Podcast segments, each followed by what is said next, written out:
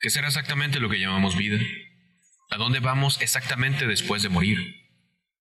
Los medium, sesiones espiritistas o tablas Ouija son recursos que normalizamos dentro de nuestra sociedad al momento de tratar de contactarnos con los muertos, pero que también se prestan para fraudes, chantajes y que pueden poner en duda si en realidad existe otra vida. Bienvenidos a todos y todas desde la frontera de la nostalgia ajena, ya sean días, tardes o noches, pero que sea siempre grato el momento en el que me permites llegar a tus oídos. En este episodio te hablaré del proyecto Spiricom, una tecnología capaz de contactarse con los muertos a través de las ondas de radio. Todo basado en inventos y experimentos del mismo Nikola Tesla. Aunque el objetivo de Tesla nunca fue comunicarse con espíritus, sino algo más grande, el universo. Si bien es cierto que con bases científicas y pruebas argumentadas a través de frecuencias, el Spiricom logró su objetivo. ¿Será que solamente podemos contactarnos con seres que dejaron este plano? O quizás es a través de las ondas de radio que también podemos comunicarnos con seres interplanetarios. O mejor aún, ¿será que podemos contactarnos a otras líneas de tiempo? Acomoda tu lugar porque este no es el fin del mundo, pero puedo verlo desde aquí.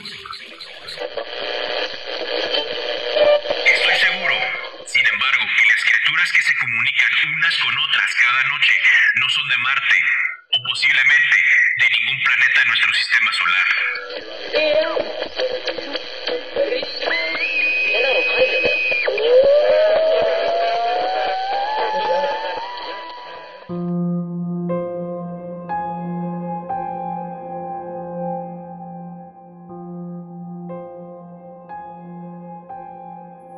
Verano de 1997, Alfred tenía en su posesión cuatro cajas, las cuales, en su interior, contenían simples papeles.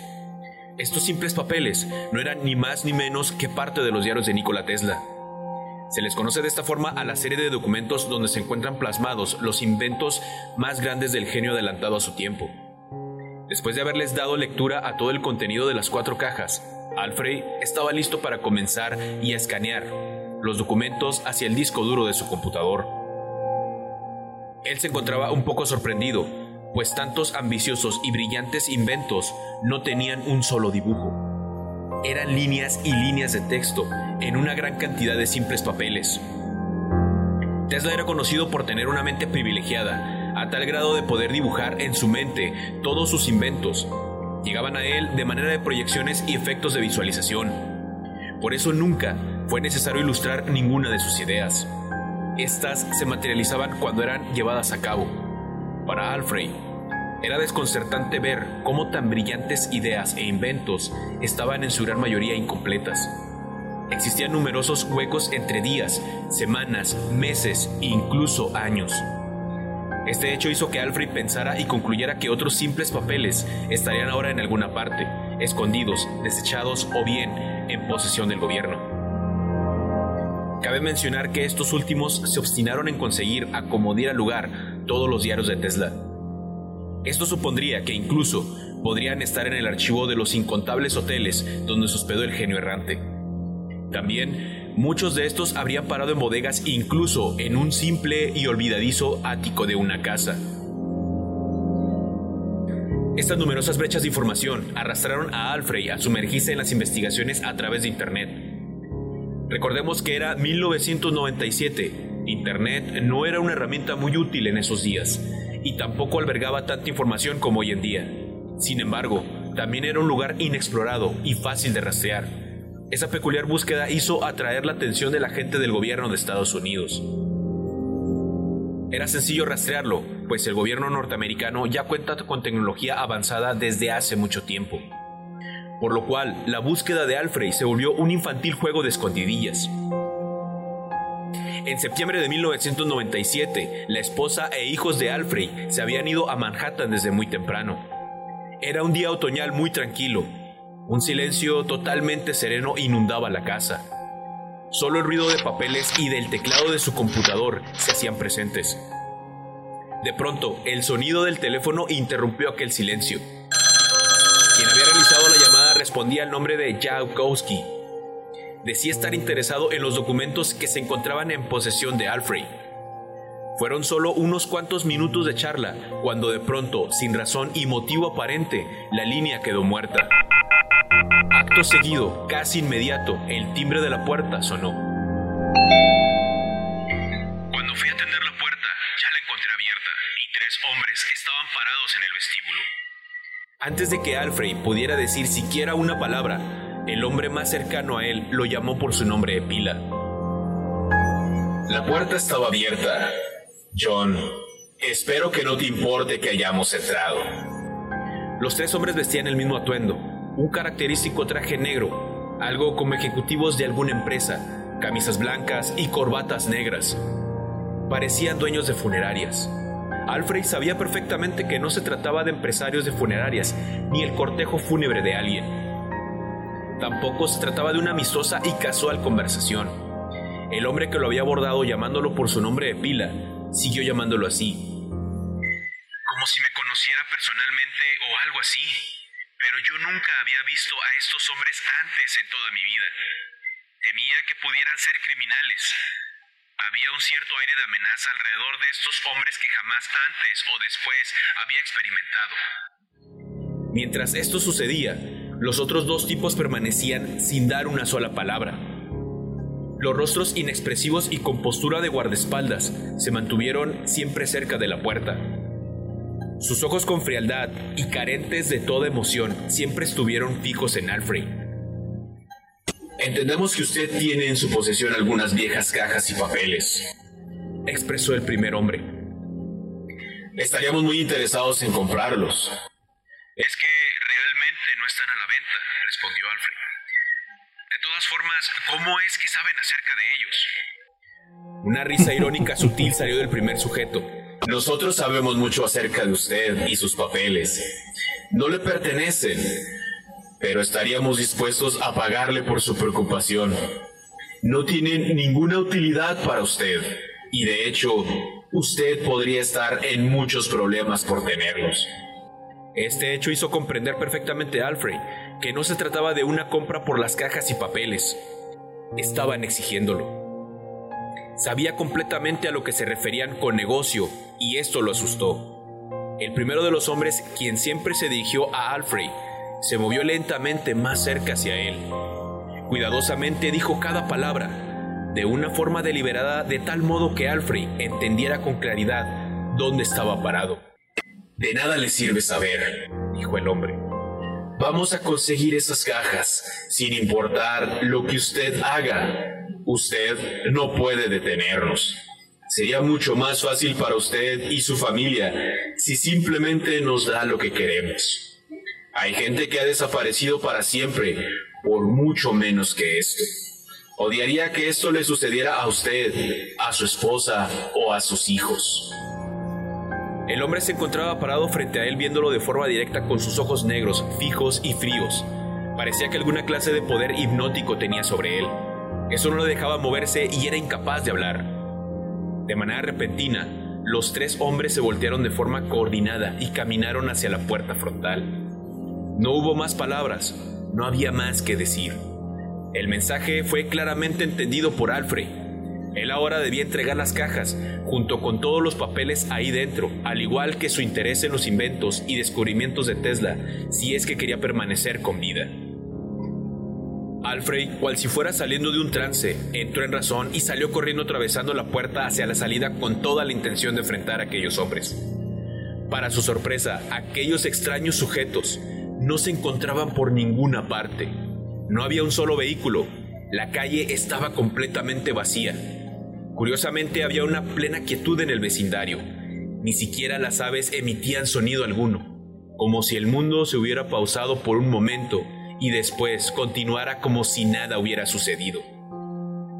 Alfred corrió nuevamente, esta vez hacia adentro de su casa. Después del tenso momento, cerró con llave todas las puertas.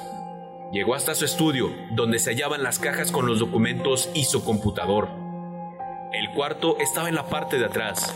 No había forma de que pudieran entrar a esta, pues no tenía entrada separada hacia el exterior.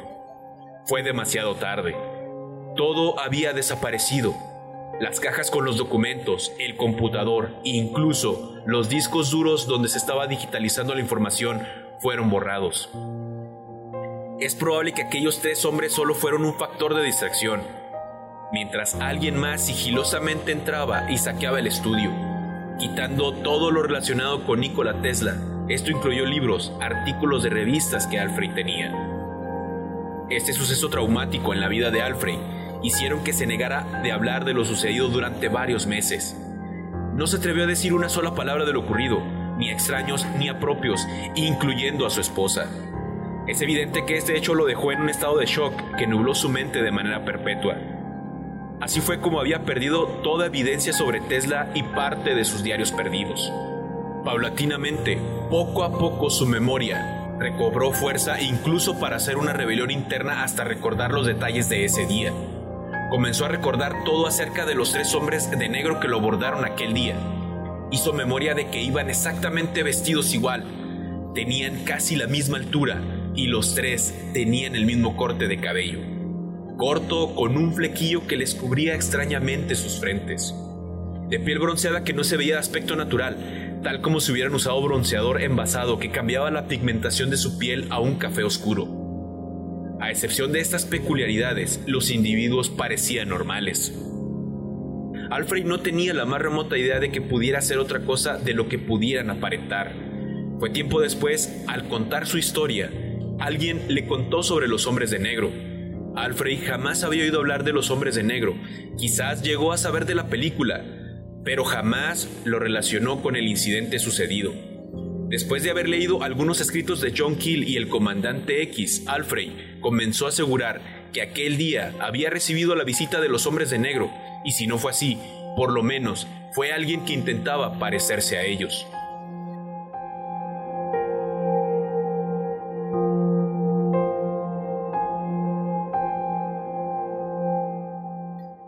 Esta forma es como concluye la historia de Dale Alfred y cómo su conexión con Nikola Tesla había desaparecido. Para su fortuna, gracias a las tantas horas que pasaba leyendo los diarios de Tesla, le permitieron a su memoria retener gran parte del contenido.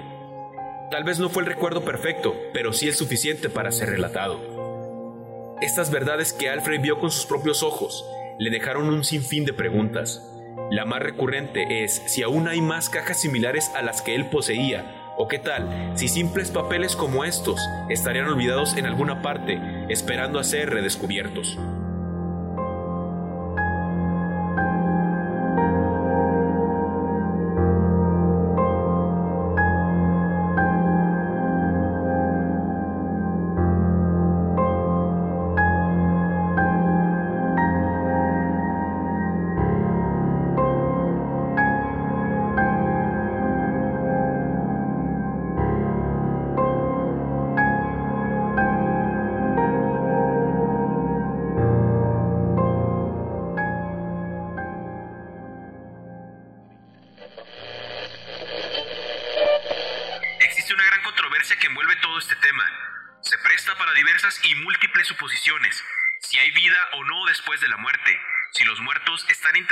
Contactarnos o bien que tienen medios para establecer contacto con nosotros.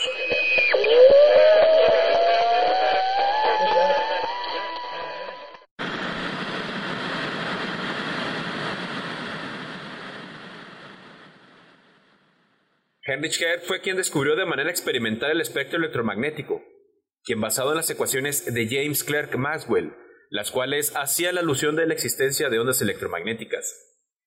Fue en la década de 1880 cuando Hertz diseñó un experimento para demostrar la existencia de ondas electromagnéticas. Este hito contribuyó significativamente a nuestra comprensión del espectro electromagnético.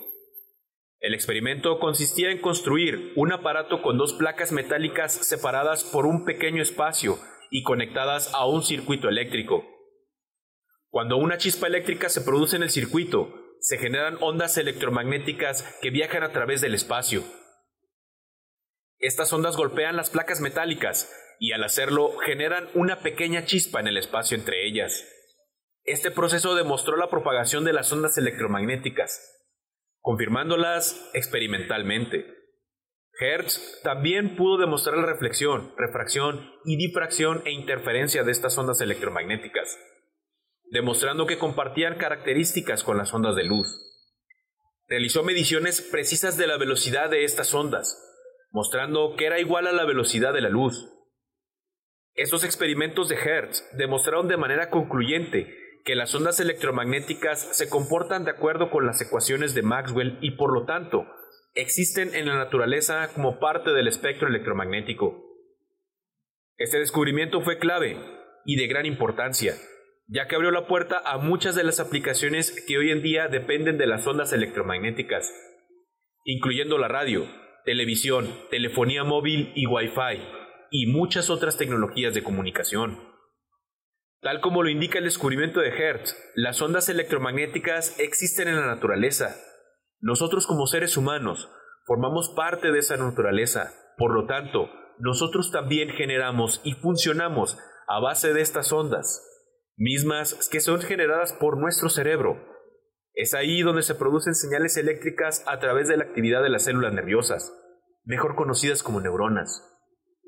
Estas señales eléctricas son esenciales para la comunicación entre las mismas neuronas y, en última instancia, para el funcionamiento del sistema nervioso que controla y coordina funciones corporales y mentales. La actividad eléctrica en el cerebro puede medirse utilizando técnicas como la electroencefalografía. Estas fluctuaciones eléctricas se denominan ondas cerebrales estas ondas cerebrales se clasifican en varios tipos según su frecuencia y se asocian con diferentes estados mentales y funciones cognitivas. En el universo se producen también las ondas electromagnéticas. De hecho, el espacio está lleno de una enorme variedad de ondas electromagnéticas que componen lo que se conoce como espectro electromagnético. Este espectro incluye todas de diferentes frecuencias y longitudes de onda. Como podrás darte cuenta, las ondas electromagnéticas son fundamentales en todo lo que nos rodea, y cuando me refiero al todo, me dirijo puntualmente al universo completo. Cabe recalcar que somos seres conectados con el todo. Comprender todo esto podría llevarnos a la siguiente escala de la evolución y trascendencia como seres universales. No está por demás mencionar que esto me lleva a generar una creencia acerca que este podría ser el lenguaje universal, que podría comunicarnos y conectarnos con el todo absolutamente todo.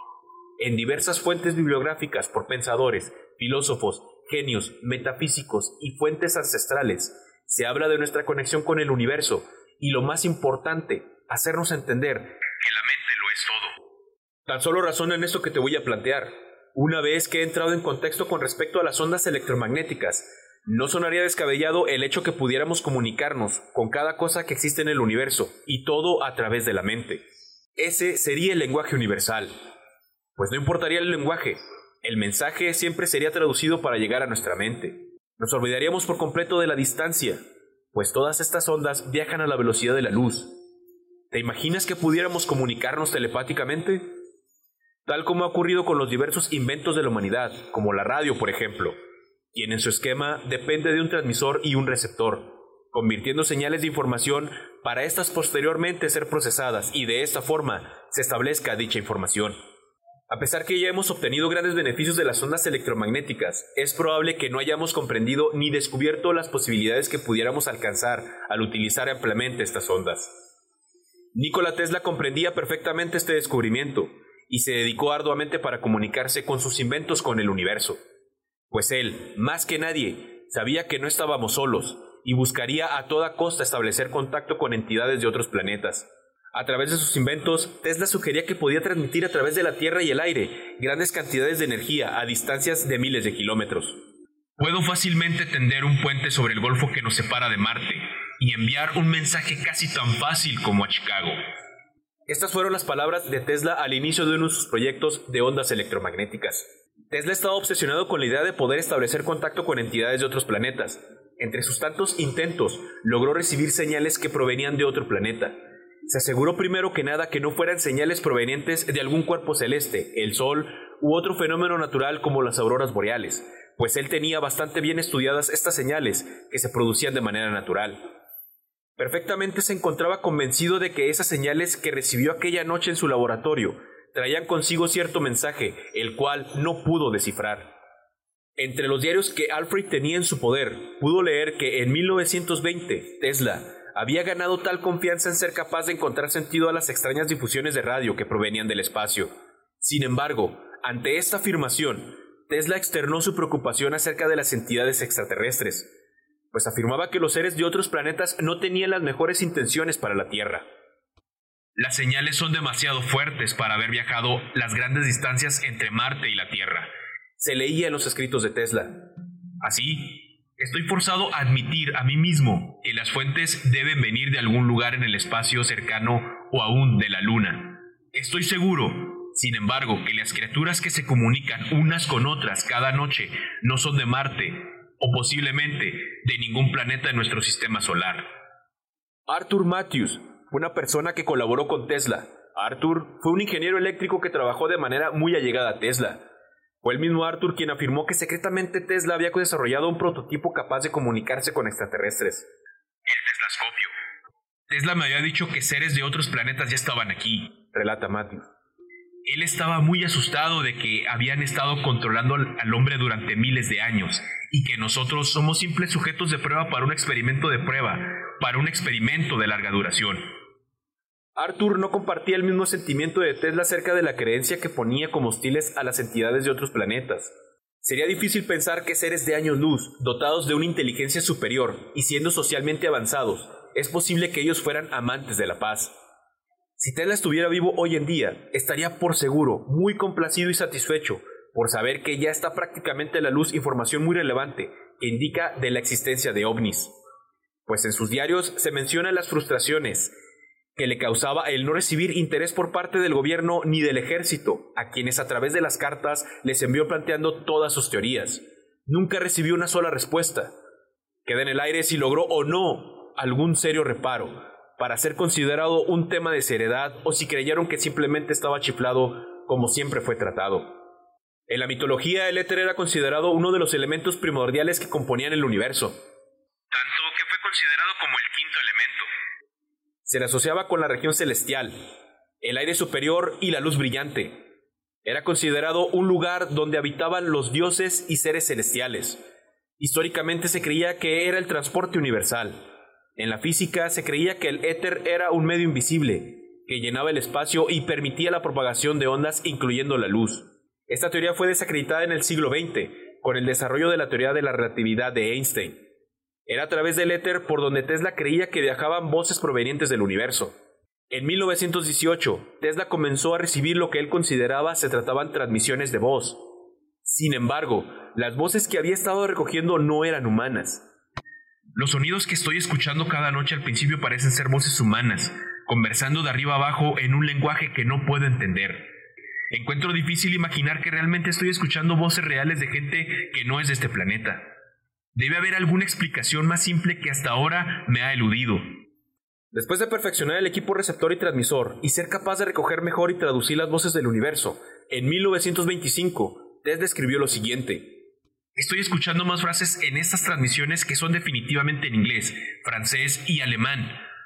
Si no fuese por el hecho que las frecuencias que estoy monitoreando no son usables para estaciones de radio terrestres, pensaría que estoy escuchando a gente en alguna parte del mundo hablando unos con otros. Esto no puede ser el caso, ya que estas señales vienen de puntos del cielo, arriba de la Tierra. En los años 20 un grupo de radioaficionados por accidente descubrieron un fenómeno que posteriormente etiquetaron como el ER. Ecos de largo efecto retardado. Señales enviadas de la Tierra que chocaban en algún punto del espacio y regresaban rebotando segundos más tarde, como si hubieran sido reflejados de regreso por alguna fuerza del espacio. En ciertas instancias, algunas señales de prueba regresaban después de días, meses o años más tarde. Si bien es cierto, los dispositivos electrónicos como computadoras han llegado a cambiar nuestra forma de vida y de comunicarnos más que otra cosa. Tantos microchips que en una era digitalizada e hiperconectada, que nos ha dado un sinfín de herramientas para desatar todo nuestro ingenio. Pero toda esta tecnología, hay quienes afirman que puede ser utilizada para comunicarnos con los muertos. Normalmente para poder establecer esta clase de comunicación sobrenatural, se acudía a mediums, a sesiones espiritistas o a una tabla Ouija para hacer contacto con seres desencarnados. Esta clase de contactos a veces era tomada con seriedad como para develar algún pendiente que los difuntos habían dejado, tales como algún misterio o dudas que no fueron resueltas en vida. También ha sido objeto de morbo y mero entretenimiento por adentrarse hasta ahora el desconocido mundo de los muertos. No obstante, son estos medios los que se prestan para fraudes o charlatanerías, que ponen en tela de juicio si existe un más allá, como algunas creencias relatan. Existe una gran controversia que envuelve todo este tema. Se presta para diversas y múltiples suposiciones, si hay vida o no después de la muerte, si los muertos están interesados en contactarnos, o bien que tienen medios para establecer contacto con nosotros. Las enigmáticas voces que Tesla recibía podrían estar asociadas con un fenómeno conocido ahora como FBE, fenómeno electrónico de voz, y con TCI, transcomunicación instrumental. Este fenómeno se caracteriza por recibir mensajes del otro lado, a través de medios electrónicos como radios, grabadoras, televisores, teléfonos y actualmente computadoras. Tesla pudo ser el primero en recibir estas voces electrónicas desde otro plano de la realidad. Quizás también recibió mensajes de entidades encarnadas. Es probable que Tesla haya sido engañado por voces provenientes de los muertos, que lo hacían creer que provenían de otros planetas.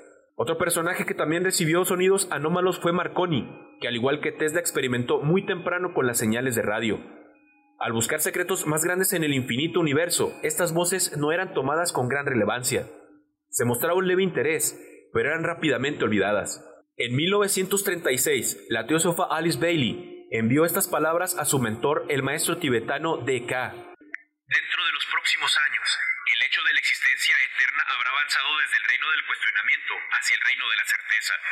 A través del uso de la radio por aquellos que han abandonado este mundo, la comunicación será sentada y reducida a verdadera ciencia. Era un secreto a voces que Edison y su asistente, el doctor Miller Hutchinson, trabajaron de manera formal en una máquina para alcanzar la comunicación con los espíritus. Thomas Edison había escuchado de otros ingenieros que Tesla había estado recibiendo voces y sonidos enigmáticos provenientes de frecuencias de radio. Esto motivó aún más a Edison a incursionar en este proyecto. Irónicamente, Edison se burlaba públicamente de Tesla y sus experimentos, pero muy en el fondo, sabía que Tesla había logrado contactar a los muertos desde una frecuencia radial. Edison se había empecinado a descubrir el secreto de Tesla y quería forzar a ser el primero en diseñar el teléfono para espíritus para lograr comercializarlo. En el año de 1952, el 15 de septiembre, dos sacerdotes católicos, el padre Ernetti y el padre Gemili, se encontraban trabajando en un proyecto musical de investigación sonora. Ernetti, como científico internacionalmente reconocido y respetado, físico, filósofo y amante de la música. Gemili como presidente de la Academia Papal. Ambos estaban tratando de grabar un canto gregoriano, pero un alambre en su equipo se rompía constantemente. Frustrado y desesperado, Emily vio hacia arriba. Le pidió a su padre ya fallecido. ¿Cuál sería su sorpresa? Se escuchó la voz de su padre quien le decía, Por supuesto que te ayudaré, siempre estoy contigo. Aún incrédulos y para asegurarse de lo que había oído repitieron el experimento. La voz más clara les dijo, Pero Suchini, está claro, ¿qué no sabes quién soy yo? Y Emily estaba estupefacto, no daba crédito a lo que había escuchado, pues nadie más que su padre sabía su sobrenombre de la niñez. Posteriormente a este descubrimiento sentarían las bases para que el padre Ernetti construyera el cronovisor. En 1959, un productor de cine sueco hizo públicas grabaciones que se asemejaban mucho con las voces que Tesla oía. Freddy Jurgenson era el nombre del productor de cine. Él se encontraba haciendo un documental que intentó grabar los sonidos de los pájaros. Al revisar la cinta, Quedó asombrado al escuchar lo que sería la voz de su madre quien le decía en lengua alemana, Friede, estás siendo observado. Friede, mi pequeño Friede, ¿puedes escucharme? Este suceso lo convenció que había hecho un importante descubrimiento. Jürgenson había escrito un libro titulado El contacto de radio con los muertos, mismo que en 1967 fue traducido al alemán y fue entonces cuando el psicólogo lituano, el doctor Konstantin Raudiv, lo leyó con escepticismo. Después de una visita a Jürgenson y aprender su metodología, Raudiv decidió experimentar por su cuenta y al igual que Jürgenson, Raudiv escuchó la voz de su madre ya fallecida, quien lo llamó por su sobrenombre de niño. Kostuli, esta es tu madre. Esos descubrimientos se esparcieron por toda Europa y pronto comenzaron a evolucionar. Fue cuando en los Estados Unidos un ingeniero retirado de nombre George Meek, en 1971, abrió un pequeño laboratorio en Filadelfia. Vic tenía una fascinación por lo sobrenatural. Cuando se adentró al fenómeno de voces electrónicas, sabía que tendría limitantes y debía comprar equipos más sofisticados. Después de escribir a la revista El Observador Psíquico, la cual ya no existe hoy en día, lo contactaron con Bill O'Neill, un ingeniero en electrónica que tenía el don de la clarividencia. Una vez que hicieron equipo, lograron hacer contacto con un sujeto que decía haber muerto hace cinco años. Asimismo se nombraba como Doc Nick. Este supuesto fantasma le sugirió a Neil qué frecuencias usar para tener un mayor alcance. Poco después, otro espíritu al que alcanzaron a contactar, de nombre George Jeffries Mueller, se unió a la colaboración de Neil y Mick. Según el espíritu, se unieron de manera voluntaria. Mueller afirmaba haber sido un profesor universitario y científico de la NASA, que años atrás había dejado este plano terrenal. Dio datos y detalles exactos sobre su vida, todo con el fin de dar detalles de su paso por la Tierra. Mantuvo constante comunicación con Mick y O'Neill. Les ayudó a diseñar una pieza del equipo electromagnético que haría posible la conversación de las voces de espíritus a voces audibles. El 27 de octubre de 1977, las primeras palabras fueron escuchadas en el nuevo sistema el cual Mick llamó Spiricom. Todas las conversaciones con Mueller fueron grabadas posteriormente. En ellas se puede escuchar a Mueller bromeando con ambos. Él podía perfectamente platicarles cómo se veía el mundo desde el plano espiritual. Hasta fue capaz de darles direcciones y números de teléfono de personas de altos mandos del gobierno. Incluso decía lo que extrañaba comer cuando estaba vivo. La claridad de comunicación era estupenda y fluía casi con naturalidad. Les ayudaba a corregir errores y fallas para llevar su sistema al siguiente nivel, llegando hasta tratar de construir un equipo capaz de mostrar en video el espíritu. Eventualmente y de manera repentina, Mueller dejó de tener comunicación con Mick y O'Neill. Había leyes en el plano espiritual que no le permitían estar ahí siempre. Y debían. Había un factor clave para el funcionamiento de Spiricom, y era el de contar con una persona dotada de cierta clarividencia tales como O'Neill, Raudib o el propio Tesla. Este hecho causó gran desánimo en Mick, quien decidió no patentar Spiricom. Este invento suyo lo llevó a tener una charla en Washington en 1982. Sin embargo, no hubo mucha asistencia. Era un mundo muy escéptico. Con una moral relativamente baja por parte de Mick, al ver que su invento no tuviera mayor trascendencia, decidió no seguir adelante con Spiricom. Fue tiempo después, cuando posteriores investigaciones para contactar espíritus lo obligaron a visitar Alemania pues recientes hallazgos mostraban que a través de la potente onda corta era posible revivir el proyecto y seguir adelante con una mayor proyección para contactar espíritus. Pues experimentos hechos por Steve Cerilli determinaron que los radios de onda corta permitían establecer contacto con otros planos existenciales. En 1985, Klaus Skriver, después de estudiar los diseños de Mick y O'Neill, inventó un aparato llamado que a diferencia de Spiricom, este lograba mostrar imágenes de los espíritus en una TV sin antena y solamente una cámara enfrente como si se pretendiera capturar alguno de estos espíritus. Pero al igual que Spiricom, Vidicom requería a alguien con capacidades psíquicas para poder funcionar. La onda corta logró demostrar que es posible que varios espíritus de personas que alguna vez pisaron esta tierra se han quedado atrapados entre un plano y otro, aferrándose a seguir vagando a la deriva entre uno y otro. En 1990, la esposa de George Meek murió en abril de ese año. Janet sufría de una enfermedad. Antes del fallecimiento, George le había pedido a su esposa que al cruzar recordara la estación de Luxemburgo una estación diseñada para que los muertos pudieran contactarse desde su propio plano. Tres meses después del funeral de Janet, ella logró comunicarse tal como lo había acordado. Le dejó un mensaje dando detalles muy exactos que solo ambos sabían. Esto demostraría que todos sus esfuerzos nunca habían sido en vano. Una de las comunicaciones más fascinantes con entidades de otros planos se dio a través de la computadora de Ken Webster, un sujeto de Inglaterra que publicó un libro donde narra cómo más de 200 contactos lograron hacerse a través de su computadora. El más recordado por él fue el de un hombre llamado Thomas Harden, que vivió en el siglo XVI. Harden habitó la casa en la que ahora vivía Webster. Desde su propia realidad, Harden podía ver todo lo que estaba alrededor de Webster, su computador, al cual se refería como caja llena de luces. La comunicación entre ambos era a través de sonidos, mensajes escritos en papel, paredes y mensajes grabados directamente en el disco duro de su computadora. Lo más sobresaliente de este caso es que Harden le indicaba a Webster que él no estaba muerto. Bien podría tratarse de una comunicación con alguien de otro tiempo. Esto desata una gran interrogante. ¿Qué alcance en realidad pueden llegar a tener las ondas electromagnéticas?